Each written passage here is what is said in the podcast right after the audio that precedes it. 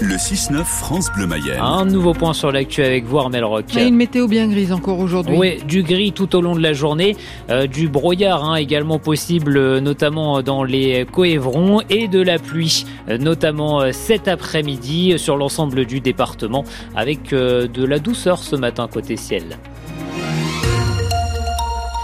Dans trois mois pile, la Mayenne va pouvoir déclarer sa flamme aux Jeux Olympiques. Laval, Château-Gontier-sur-Mayenne, Cossé, le Vivien Mayenne, le Mont des Avaloirs, Sainte-Suzanne, Écham et Chaillan.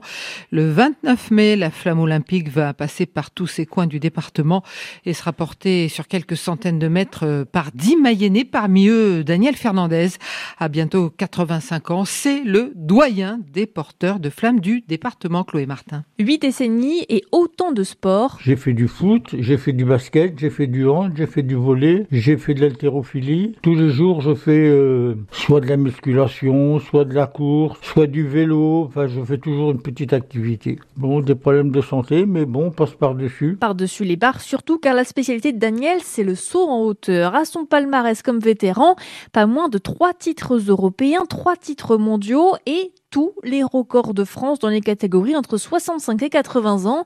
Alors porter la flamme. Bon, c'est rien, c'est courir, euh, je crois que c'est entre 200 et 300 mètres avec la flamme qui fait 1 kg 250. Sur un parcours pas encore connu. Je lui ai dit, me mettez pas dans la galère. La galère, c'est une grande côte qui y a Mayenne, qui part du pont du bord de la Mayenne jusqu'en haut, quoi. Dans tous les cas, Daniel compte bien savourer chaque pas. C'est un moment exceptionnel. C'est même pas dans mes rêves les plus profonds. Jamais je n'aurais pensé euh, porter la flamme. Ben non. Et plus qu'une flamme, ce sont les valeurs olympiques qu'il veut porter. Le rapprochement entre les peuples. Quand on est sur un stade comme ça et qu'on voit toutes les nations, on se dit mais comment est-il possible qu'il y ait des guerres, quoi?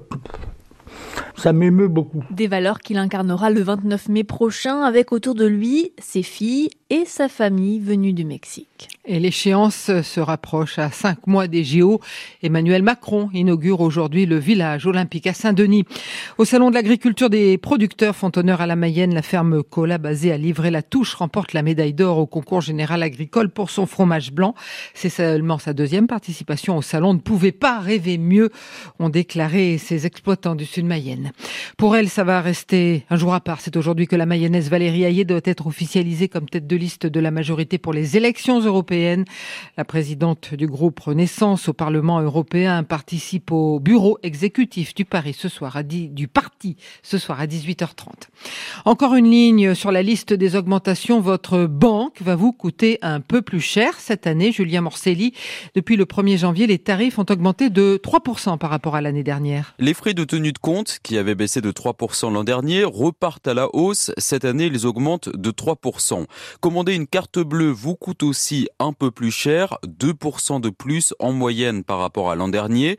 D'après l'association de consommateurs CLCV, ce sont les clients qui utilisent peu de services qui subissent le plus ces augmentations. Les clients qui ont une carte bleue classique, qui consultent leur compte sur Internet ou qui payent par virement automatique, ils devront cette année débourser 66 euros. Très impactés aussi par ces augmentations, les consommateurs dits moyens. Par exemple, un couple qui a deux cartes bleues et qui a une assurance perte ou vol. Pour ce type de client, les frais bancaires s'élèvent cette année à 147 euros. Pour ces deux catégories de clients, la hausse est de 3% pas de visite médicale obligatoire tous les 15 ans pour conserver son permis de conduire. La proposition portée par euh, l'eurodéputé Karima Deli a été rejetée. Ce sera en fait à chaque pays de décider, comme ça se fait déjà chez 14 de nos voisins. Au final, Strasbourg a adopté une réforme du permis de conduire qui ne devrait pas changer grand-chose chez nous. La SNCF démarre l'année dans le vert. La société ferroviaire a dégagé en 2023 un bénéfice net d'un milliard 3 en baisse par rapport à 2022, mais malgré tout positif, et ce pour la troisième année consécutive. C'est dû principalement à sa filiale SNCF Voyageurs. Son chiffre d'affaires a augmenté de 10% grâce à la hausse de la fréquentation des TGV et des TER. Malgré ces bons chiffres, le prix des billets, lui, va augmenter de 2,6%, annonce le PDG de la compagnie Jean-Pierre Farandou.